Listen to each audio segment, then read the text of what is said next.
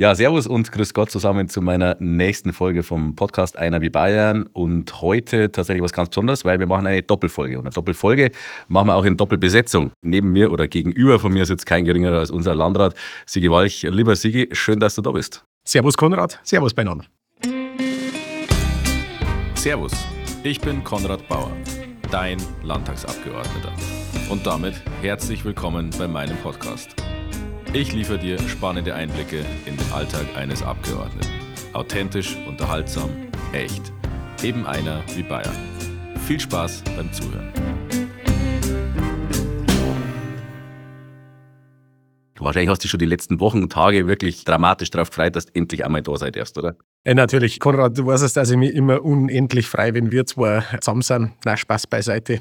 ähm, ich weiß, dass wir einfach beide für die Region und für unser Land rennen und dass wir beide sehr viel vorhaben und uns sehr konzentriert auf die Themen stürzen. Und deswegen muss ich ganz ehrlich sagen, freut es mich, dass wir das miteinander machen, weil wir auch inhaltlich einfach sehr, sehr eng zusammenarbeiten, wofür ich einmal an der Stelle ganz herzlich Dankeschön sagen möchte, weil du bist jetzt neu im Landtag und es ist für uns eine hervorragende Situation, weil du uns sofort eine ganz andere Wahrnehmung und Stärke auch in München verschafft hast und dafür ganz herzliches Dankeschön. Sehr gern, geht mir ähnlich. Also gerade von den Themen haben wir ja oftmals auch wirklich Überschneidungspunkte. Es wäre aber halt nicht nur eine sehr unterhaltsame Folge mit Sicherheit, sondern tatsächlich auch eine sehr interessante Folge, weil was mir wichtig war, momentan laufen ja die Verhandlungen oder, oder Arbeiten rund um einen Kreishaushalt, also im Grunde das Rahmenwerk, was die nächsten Themen auch wirklich in Form gießt in der Landkreispolitik. Und ich glaube, das ist auch für die Zuhörer echt sau spannend, einfach mal wirklich einzutauchen, was passiert da, wie schaut der Haushalt in der Struktur, in der groben aus. Und da werden wir heute ein bisschen eintauchen. Wir sagen es auch gleich von Anfang an. Wir werden ein Thema bewusst ein bisschen im ersten Teil ausklammern, das Thema Gesundheitspolitik bzw. Mhm. Situation unserer Kliniken. Das ist extrem wichtig. Nicht, weil wir es nicht beleuchten wollen, sondern ganz im Gegenteil. Das wird ja dann Teil 2 dieser Doppelfolge, weil da wollen wir wirklich nochmal tiefer eintauchen. Und ich glaube, da gibt es einiges Spannendes zum Verzeihen. Aber starten wir doch mal tatsächlich einmal, nähern wir uns dem Haushalt. Wie schaut er aus? Was ist momentan am Laufen? Also zunächst übrigens danke, dass wir das Thema Gesundheitspolitik auch nochmal extra machen. Ich möchte nur ein bisschen Lust drauf machen. Bitte Herz euch das auch. Bitte schön, befasst euch mit dem Thema. Ich halte es für extrem wichtig für den ländlichen Raum. Und deswegen finde ich es super, dass du dem auch so viel Aufmerksamkeit widmest in deiner Arbeit, aber jetzt auch in diesen Folgen. Natürlich hat das sehr viel mit dem Haushalt auch zu tun, aber das werden wir, wie gesagt, dann ja in der nächsten Folge nochmal besprechen. Nun, insgesamt sind wir jetzt gerade in der finalen Phase. Wir werden jetzt in den nächsten Wochen den Haushalt final beschließen. Er ist soweit abgestimmt mit den Fraktionen, mit den Vertretern des Gemeindetags, der Bürgermeister. Warum ist das wichtig? Weil die Bürgermeister über die Kreisumlage natürlich die wesentliche Finanzierung oder die Gemeinden die wesentliche Finanzierung für den Landkreishaushalt und den Bezirkshaushalt sicherstellen. Also die Gemeinden reichen quasi über die Kreisumlage Geld an den Landkreis weiter und der Landkreis leitet einen Teil wiederum an den Bezirk weiter. So muss man sich die Systematik vorstellen. In Summe reden wir bei uns von einem Haushalt von ungefähr einer Viertelmilliarde Euro, also durchaus eine sehr, sehr stattliche Zahl. Und so ein Haushalt ist immer irgendwie äh, ein Gesamtkunstwerk, das irgendwie alles abbilden soll, weil jeder hat seine unterschiedlichen Schwerpunkte. Und für uns ist aber als Region wichtig, dass wir nicht nur ein Thema besetzen und dass wir nicht nur ein Projekt haben. Ich nehme das oft wahr, in der Kommunalpolitik definieren sich viele über einzelne Projekte, aber das halte ich für einen Fehler, weil ich glaube, dass man langfristig denken muss. Ich glaube, dass man eben nicht nur von Projekt zu Projekt denken soll, sondern es muss in sich schlüssig funktionieren. Und da sind die einzelnen Politikfelder, die alle in einem Haushalt abgebildet sind, ja in Wechselwirkung zueinander. Bildung und Jugendhilfe zueinander, Schuldenabbau, Investition auf der anderen Seite, also die beeinflussen sich ja gegenseitig und das alles muss dort abgebildet sein. Insgesamt ist uns, glaube ich, wieder ein sehr, sehr guter Haushalt gelungen. Wir bauen weiter die Schulden ab. Wir haben die letzten zehn Jahre, glaube ich, was den Schuldenabbau angeht, wirklich ein äh, großes Kunststück vollbracht von 73 Millionen Euro. In 2014 äh, sinken wir jetzt im Laufe dieses Jahres auf 12 Millionen Schulden. Das heißt, de facto kann man fast sagen, sind wir schuldenfrei, weil wir haben eigentlich nur Rücklage von 15 Millionen. Das heißt, wir haben mehr Rücklage als Schulden. Wir tilgen die nur nicht vollständig, weil es äh, zinslose Darlehen sind, die gefördert sind. Also wir bauen weiter in unsere Schulden ab, investieren aber zugleich immer mehr. Das war das, was wir die letzten Jahre gemacht haben. Wir haben sukzessive die Schuldenlast reduziert. Dadurch ist uns gelungen, dass quasi unser Kapitaldienst, also das, was wir an Zins und Tilgung zahlen müssen, immer weniger geworden ist. Und das haben wir wiederum immer wieder in Investitionen gesteckt. Und deswegen sind wir jetzt so langsam an einem Punkt, dass wir immer nur mehr gestalten tätig werden können und viel mehr Freiheiten, viel mehr Gestaltungsmacht ausüben können. Wenn du einen Haushalt hast, der voll ist mit Schulden, voll ist mit Tilgungsleistungen, mit Zinsen, dann kannst du dich eigentlich gar nicht mehr bewegen und kannst gar nicht mehr viel gestalten. Und deswegen ist uns so gelungen, massiv die Investitionen die letzten Jahre nach oben zu treiben und gleichzeitig, und dann hör jetzt gleich schon wieder ein bisschen auf, Konrad, und gleichzeitig die Kreisumlage in den letzten Jahren immer weiter zu senken. Das ist ja wirklich was, was glaube ich auch einmalig ist, weil wir eigentlich jedes Jahr nach unten gegangen sind. Jahr wird das erste Mal sein, dass wir leider ein bisschen nach oben müssen. Sehr stark beeinflusst durch die Bundespolitik, die momentan die Kommunen überall eigentlich hängen lässt. Unglaublich. Reden wir gleich nochmal drüber, okay. das Thema ähm, ja. externe äh, Einflüsse, sage ich mal. Aber ich glaube, das ist schon mal das Signal äh, sehr wichtig, einen Haushalt aufzustellen, der erstens gesund ist, der komplett durchfinanziert ist und vor allem ein spannender Punkt, Schulden zurückzuzahlen in den letzten Jahren, um eben mehr Spielraum bei den Investitionen zu haben. Also ich glaube, eine ganz eine kluge Finanzstrategie, die da wirklich seit Jahren geführt wird im Landkreis, hat man so auch nicht immer. Und was die Leute jetzt wahrscheinlich am meisten interessiert, also jetzt mal ganz ähm, provokativ gefragt, über Haushalte reden wir hm. momentan hm. bei anderen politischen Ebenen natürlich leider Gottes sehr viel. Haben wir denn einen, wenn man das bräuchte, verfassungsgemäßen Haushalt? Also heute unser Haushalt äh, im Landkreis Traunstein möglichen Überprüfungen stand oder machen wir ähnliche handwerkliche Fehler wie vielleicht die Bundesregierung? Nein, also selbst wenn handwerkliche Fehler passieren, also in diesem Niveau, wie Fehler momentan auf Bundesebene passieren, glaube ich, sind es noch nie irgendwo auf kommunaler Ebene passiert. Übrigens auch nicht bloß den Haushalt betreffend. Nein, nicht nur den also Haushalt. Grundsätzlich. Äh, äh, vollumfänglich. Und wir schmunzeln zwar, aber eigentlich ist es echt traurig, Konrad. Also, ich möchte jetzt da gar nicht zu lang mich über Bundespolitik, aber es ist einfach ungeheuerlich, was dort aktuell passiert. Auch die Schwerpunktsetzung, quasi diejenigen zu belohnen, die keine Leistung bringen wollen und die anderen zu bestrafen, gleichzeitig Kernaufgaben nicht mehr zu machen. Na, das ist dramatisch und heute echt für fast eine Bankrotterklärung der Bundesebene. Ich hoffe, dass sich das bald mal wieder ändert. Und das ist ja keine parteipolitische Wertung von uns, sondern Nein. tatsächlich hat es ja wirkliche Auswirkungen. Also das ganze Thema, was da rund um Weihnachten, rund um den Haushalt und so weiter von der Bundesregierung war, das hat ja direkte Einflüsse auch so. auf unsere Kommunen, auch auf genau. den Landkreis, die Gemeinden, die Städte hier bei uns daheim. Wie gehst du damit um bei uns? Ja, das hat einen massiven Einfluss bei uns. Übrigens, kurz noch zu dem Punkt parteipolitische Wertung. Tu da mal das an, red einmal mit SPD-Bürgermeister, ja. red mit Kommunalpolitikern von Ampelparteien, die, die wirklich in Verantwortung sind, die sagen alle das Gleiche. Das ist keine Frage von Parteizugehörigkeit. Und deswegen ist das schon dramatisch. Im Übrigen habe ich damals die Regierung Merkel massiv kritisiert. Da waren wir in der Regierung und ich habe es trotzdem massiv kritisiert, weil ich damals einfach strikt gegen äh, Massenzuwanderung völlig ungesteuert war, nach wie vor bin und da nie ein Blatt vor den Mund genommen habe. Die kommunale Ebene hat immer schon, egal welche Couleur, klar ihre Position gegenüber den Ebenen drüber ausgedrückt. Und das hat vielleicht meint der Zuschauer das manchmal so, dass das sehr viel mit Partei zu tun hat. Hat es aber gar nicht, weil unabhängig wer gerade Landrat ist, die Interessen eigentlich die gleichen sind. Und äh, deswegen ziehe ich das gar nicht mit Partei. Aber du hast eigentlich eine andere Frage gestellt. Was war das, Konrad? Entschuldige. die, ja, kein Problem. Man merkt, dass man da wirklich schnell sehr tief reinkommt. Ja. Aber tatsächlich die Auswirkungen auch für uns als ja, Kommune hier mhm. vor Ort, als Landkreis, die spürt man tatsächlich auch zahlenmäßig. Also Klar. der Bund fällt bei vielen Sachen als Unterstützer definitiv aus, ja, was zulasten der Kommunen geht ist so, was vielen vielleicht gar nicht bewusst ist, der ganze soziale Bereich wird eben nicht vollständig durch den Bund finanziert. Auch Dinge, die der Bund beschließt, bleibt dann zum Schluss am Landkreis hängen. Was die meisten zum Beispiel wahrscheinlich gar nicht wissen, dass die Hartz-IV-Leistungen oder Bürgergeldleistungen nur die Bezüge werden vom Bund finanziert, aber die warme Wohnung, also Miete, äh, Heizen, richtig, ja. kommt alles, Versicherung, muss alles der Landkreis ja. finanzieren. Wenn jetzt der Bund auch noch beschließt, dass zum Beispiel Ukrainer sofort in einen Bürgergeldbezug kommen, dann steigt massiv die Finanzlast zu Lasten der Kommunen. Das wird nicht refinanziert durch den Bund. Wir sehen es in diesem Haushalt eigentlich alle Punkte, die uns sozialpolitisch und der große Teil in einem Kreishaushalt ist halt einmal Sozialpolitik. Sozialpolitisch drücken, also überall dort, wo wir massive Kostensteigerungen haben, gehen sie in der Regel auf bundespolitische Entscheidungen zurück. Und das äh, findet, glaube ich, jeder Kommunalpolitiker momentan sehr erdrückend, dass man das nicht mehr zur Kenntnis nimmt auf Bundesebene. Ja, das ist tatsächlich ein Riesenproblem, wie gesagt, weit über den Haushalt hinaus. Dieser mangelnde Bodenkontakt zu den Kommunalpolitikern, ehrlicherweise auch zu den eigenen, also so vorher ja, ja. es sind jetzt nicht bloß schwarze Bürgermeister, die das bemängeln und da einen Finger in die Wunde legen, Nein. sondern durch die Parteienlandschaft durch merkt das ja jeder. Du weißt, dass ich traditionell eine gute Verbindung zur SPD immer schon habe und, und mich auch sehr gut mit denen verstehe. Und ich bin da auch sehr dankbar, dass ich mich da auch über unsere Kommunalpolitiker dann mal Richtung Ampel wenden kann. Aber ja, in unserem Fall macht es äh, mehrere Millionen aus, die, die direkt nur in diesem einen Haushaltsjahr direkt durch bundespolitische Entscheidungen uns betreffen. Also schon massiv. Jetzt schauen wir mal auf die Inhalte. Du hast schon ein paar Stichworte fallen lassen. Ich weiß ja, dass ähm, dir tatsächlich erst seit du Landrat geworden bist, das Thema Sozialpolitik, insbesondere Prävention, Jugendhilfe etc. wirklich mhm. sehr wichtig ist. Das ist ja oftmals auch ein Thema, das ein bisschen unterm Radar läuft. Ja. Klar, es sind sehr sensible Themen, es sind vielleicht auch nicht, nicht ganz so attraktive Geschichten, wo man. Ähm, nicht so sexy. Äh, nicht so sexy, genau, ja. wo man groß irgendwelche Botschaften äh, schmeißen kann, aber tatsächlich ein sehr, sehr wichtiges Feld. Absolut. Ähm, wie ist das im Haushalt abgebildet oder wie ist da die Grundeinstellung dazu? Was machen wir da im Landkreis? Also das Thema wäre auch abendfüllend, aber ich weiß auch, dass nicht jeder sich da immer in der Tiefe befassen möchte. Aber Jugendhilfe liegt mir tatsächlich sehr im Herzen. Man muss sich mal kurz vor Augen führen. Erstens, fiskalisch, äh, rein finanzpolitisch betrachtet, ist das der größte Ausgabenposten, der größte Einzelposten, den wir im Landkreishaushalt haben, um die 18 Millionen, die wir jedes Jahr nur für den Bereich Jugendhilfe ausgeben. Und sozialpolitisch, man muss sich mal vor Augen führen, junge Leute, in eine schwierige Situation geraten, die können nichts für ihr Elternhaus, die können nichts für das Umfeld, in das sie geboren sind, die können nichts für die Umstände. Und ganz, ganz oft, wenn man sich diese Karrieren anschaut, dann stellt man fest, dass ganz, ganz viele oft aus diesem Teufelskreis gar nicht mehr rauskommen. Und dort setzt Jugendhilfe an.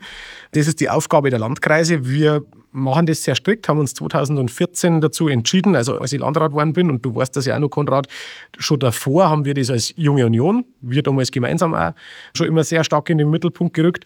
Als ich Landrat geworden bin, haben wir dann genau das, was wir als Junge Union schon immer thematisiert haben, sozialräumliche Jugendhilfe, so nennt sich das ein bisschen sperrig, dann auch wirklich umgesetzt, also komplett neues System bei uns eingeführt. Das heißt, wir betrachten nicht immer nur dann, wenn es juristisch ein Fall wird und, und helfen dem Jugendlichen dann, meistens sehr spät, sondern versuchen frühzeitig immer den ganzen Sozialraum zu betrachten. Also mit inklusive Vereine, Kirche, Gemeinde, Schule und versuchen auf dieser sozialräumlichen Ebene nicht nur dann zu helfen, wenn das Kind in den Brunnen gefallen ist, sondern eben sehr präventiv, sehr frühzeitig zu unterstützen.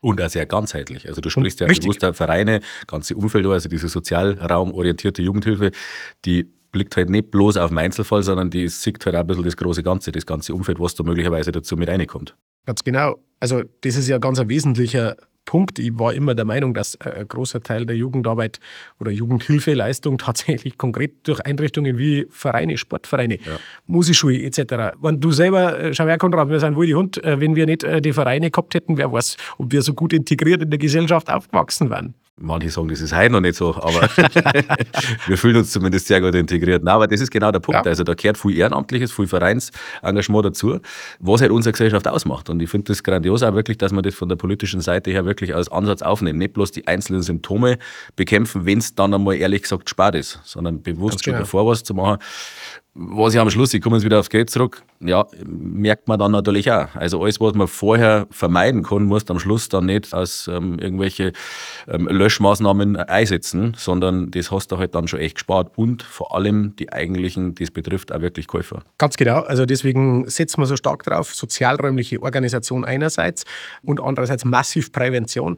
Die Schwierigkeit ist immer, du kannst Prävention nicht gescheit nachweisen, weil du, weil wenn der Fall nicht entsteht, wie kannst du dann nachweisen, dass er nicht entstanden ist?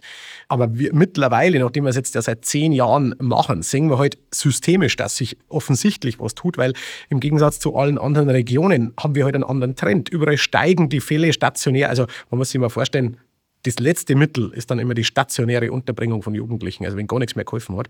Und die Zahlen steigen überall. Ein stationärer Fall kostet einen Landkreis 130.000 Euro im Jahr, muss man sich mal kurz auf der Zunge zergehen lassen. Ein Fall pro Jahr.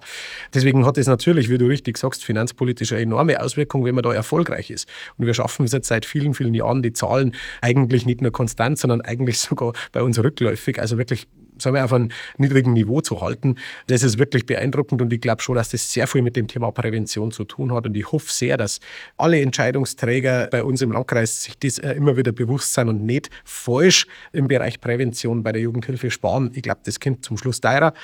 Und bitte auch nie vergessen, hinter jedem Euro steckt im Bereich der Jugendhilfe ein Schicksal. Und das ist kein Gaudi und da möchte keiner mit denen tauschen. Und das darf man bitte auch nicht in eine Ecke schieben, als da uns das nicht so geht glaube tatsächlich, dass es aber sehr positiv ähm, wahrgenommen wird und ähm, auch wenn es nicht immer in der Agenda ganz oben ist, in der, in der mhm. öffentlichen Wahrnehmung, also alles, was ich zurückspielt kriege, so an Rückmeldungen, egal ob vom Betroffenen oder, oder familiären Umfeld, aber auch von den Vereinen, Organisationen, Behörden, die da mit involviert sind, sehr, sehr positiv und ehrlicherweise auch da, man darf sich nicht immer selber loben als Landkreis, glaube ich, aber das ist schon in gewisser Weise einzigartig, was da bei uns für Entwicklungen sind, glaube ich. Sehr positiv auf jeden Fall. Ich freue mich, weil wir haben einfach was gewagt, wir haben einen komplett neuen Ansatz gegangen. Ja. Und wir sagen halt, mei, unsere Mitarbeiter, unsere Sozialpädagogen im Haus, die machen echt einen tollen Job und die, oder auch die freien Träger, mit denen wir zusammenarbeiten, die wissen schon, wo ein Problem entsteht. Und es ist doch traurig, in der Regel ist es halt immer nur so, dass erst dann geholfen wird, wenn es wirklich zum Fall in Anführungszeichen mhm. ähm, geworden ist. Das heißt, man manchmal. Dann, es eigentlich schon ist. Genau, richtig. Dann ist eigentlich oft ja. schon spät und die Leute vor Ort, die da an der Front sind, die sehen ja oft schon, Mensch, da läuft was schief. Mhm. Da findet sie halt einfach besser und findet unseren Ansatz klüger. Aber wenn vielleicht der Rechnungshof das vielleicht kritisieren würde, weil er sagt, ihr gebt da Geld aus für was, was noch gar kein Fall ist. Mhm. Ich glaube, es ist gut investiertes Geld, lieber vorher zu helfen. War jetzt die perfekte Überleitung, gut investiertes Geld. Ich gehe auf einen zweiten Themenpunkt ein, der dir persönlich sehr wichtig ist, auch seit eigentlich 2014. Ha, ähm, Bildung. Immer, genau, immer im Haushalt mit einem ordentlichen Batzen mit drin. Und ganz wichtig, nicht bloß Bildung in eine Form. Also nicht bloß akademisch, nicht ja. bloß die andere Seiten beruflich, wie immer, sondern wirklich die komplette Bildungslandschaft. Also man kann wirklich von Bildungslandschaft reden. Wir haben einen ja. unglaublich starken Bildungsstandort hier in der Region, kann man wirklich sagen. Und auch da, das kann ich jetzt einmal sozusagen als Anekdote, was mir auch mit verzeihen, es ist schon schön, wenn ich mit Kolleginnen und Kollegen aus ganz Bayern mir unterhalte, was bei uns passiert. Jetzt sind wir eh nicht so zurückhaltend, wir dran stehen. Ich schon. Aber natürlich, natürlich. Landräte sind von Haus aus sehr diskret und zurückhaltend. Unglaublich, ja. Aber gerade beim Thema Bildung, also das ist schon echt angenehm, wenn ich darauf zeigen kann, was bei uns alles passiert und was tatsächlich ja. Ist das so? Wird ähm, das wahrgenommen? Wird auf jeden Fall wahrgenommen, definitiv. Das sind bei unseren großen Projekten, da kannst du jetzt ein kleines bisschen darauf eingehen, was wir da eigentlich alles machen.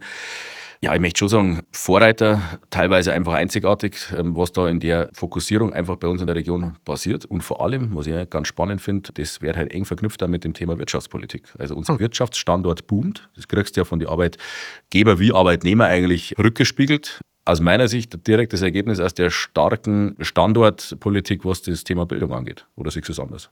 Also das, das, war jetzt nicht ausgemacht, also dass bitte äh, alle Zuhörer das wissen, gell? wir haben tatsächlich das nicht ausgemacht, aber das ist, das ist genau der entscheidende Punkt. Also wir versuchen nicht einfach mal schnell irgendeine Schule zu sanieren, sondern wir haben uns eine Gesamtstrategie gegeben und wir haben gesagt, wozu soll denn Bildung dienen? Es wird relativ viele verschiedene Möglichkeiten aufzeigen, bei uns in der Region für jeden Einzelnen seine Entwicklung zu finden.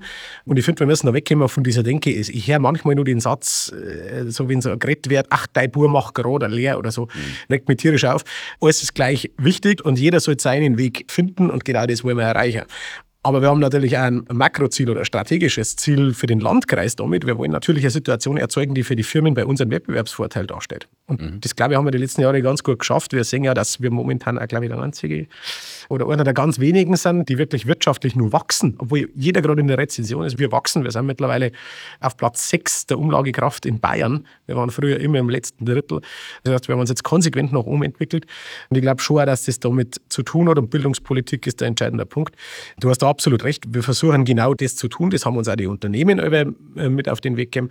Natürlich legen wir jetzt in der Betonung sehr starken Fokus auf das Thema Ausbildung, duale Ausbildung. Das heißt jetzt nicht, dass Akademische weniger wichtig ist, mhm. aber wir müssen doch einfach sagen, in den letzten Jahren hat man oft so tun, es war die Ausbildung weniger wichtig oder es muss jeder studieren.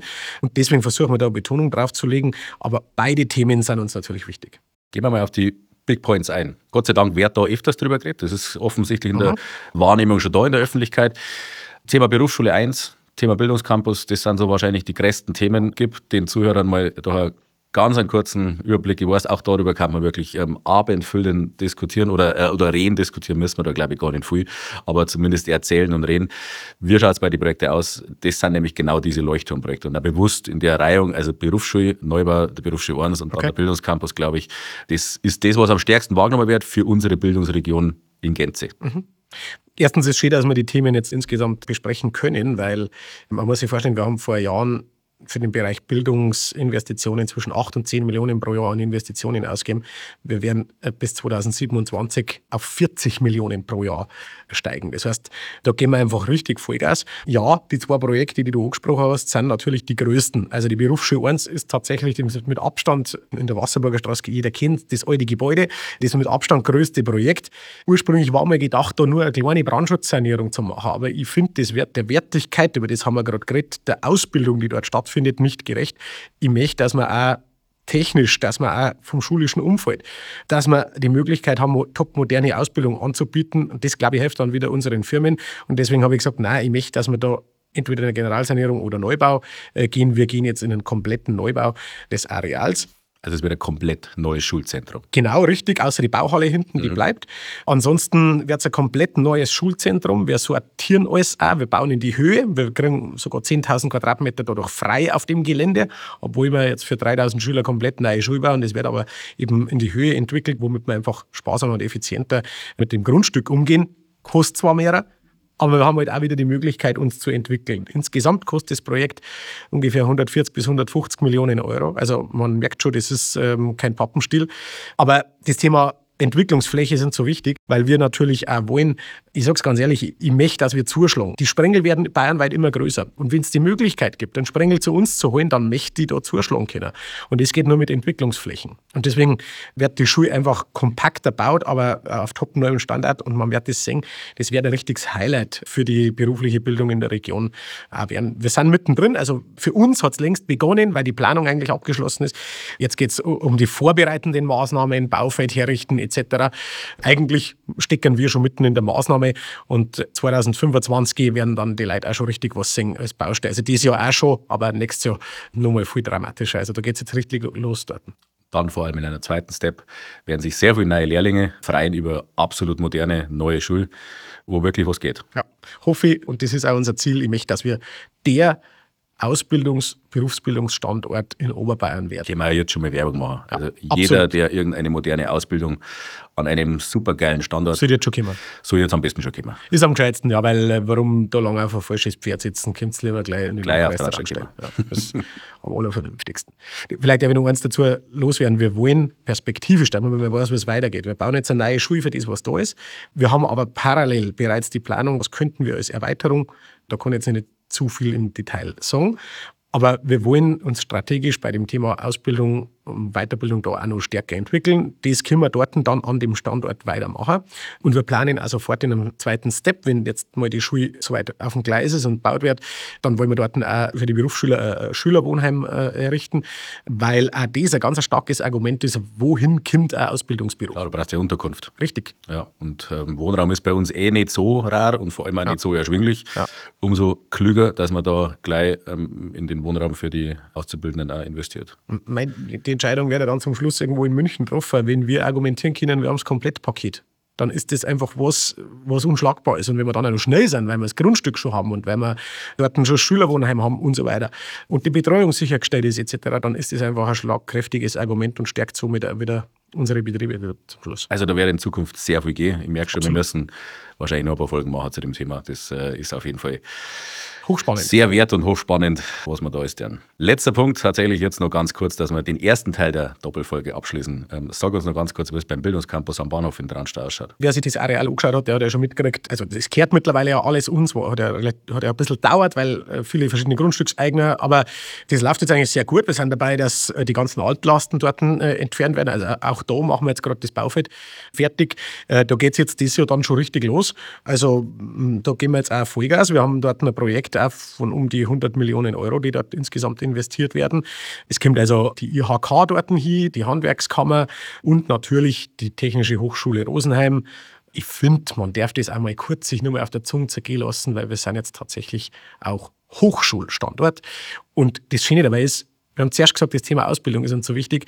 Ich finde, die TH Rosenheim passt so perfekt daher, weil sie setzt halt nach der Ausbildung oder nach dem Master setzt sie halt an. Also es ist genau für unser Konzept genau das Richtige. Uni war das gar nicht, aber die TH ist für uns genau das Richtige. Die meisten Studenten kommen über die Ausbildung und da können wir uns, glaube ich, sehr, sehr gut ergänzen. Alles, was im Bereich Digitalisierung, Automatisierung, KI, Robotik in der Hochschule entwickelt wird, bei der Technischen Hochschule Rosenheim an den Standorten entwickelt wird, wird bei uns stattfinden. Das ist unser Überthema. Digitalisierung findet in Traunstein statt. Und das, glaube ich, ist das schnellste Pferd, auf dem man gerade sitzen kann. Und davon werden übrigens gerade unsere Mittelständler, unser Handwerk massiv profitieren, weil wenn man das Know-how da hat, dass man einmal äh, mit Studenten da zusammenarbeiten kann, jetzt mal ganz ehrlich, Konrad, das, das kann sich, was weiß ich, BSH und, und Heidenheim kann sich das selber leisten. Aber ob das jeder Schreiner kann, weiß ich nicht. Die enge Verbindung mit Mittelstand hier vor Ort, glaube ich, ist der Erfolgsfaktor schlechthin. Erstens Know-how und zweitens, naja, die jungen Fachkräfte, die müssen mehr weg. Und sagen wir ehrlich, wenn einer mal weg ist, dann ist er drei, vier, fünf, vielleicht zehn Jahre weg, dann kommt Familienbildung und so weiter dazu. Das wird dann irgendwann schwierig. Bei uns müssen es eben nimmer weg. Die können im Grunde aus die Betriebe raus vor Ort, die ja bei uns Gott sei Dank sind, sich da weiterentwickeln. Also bessere äh, Synergieeffekte kann man eigentlich gar nicht erzielen. Absolut, ja.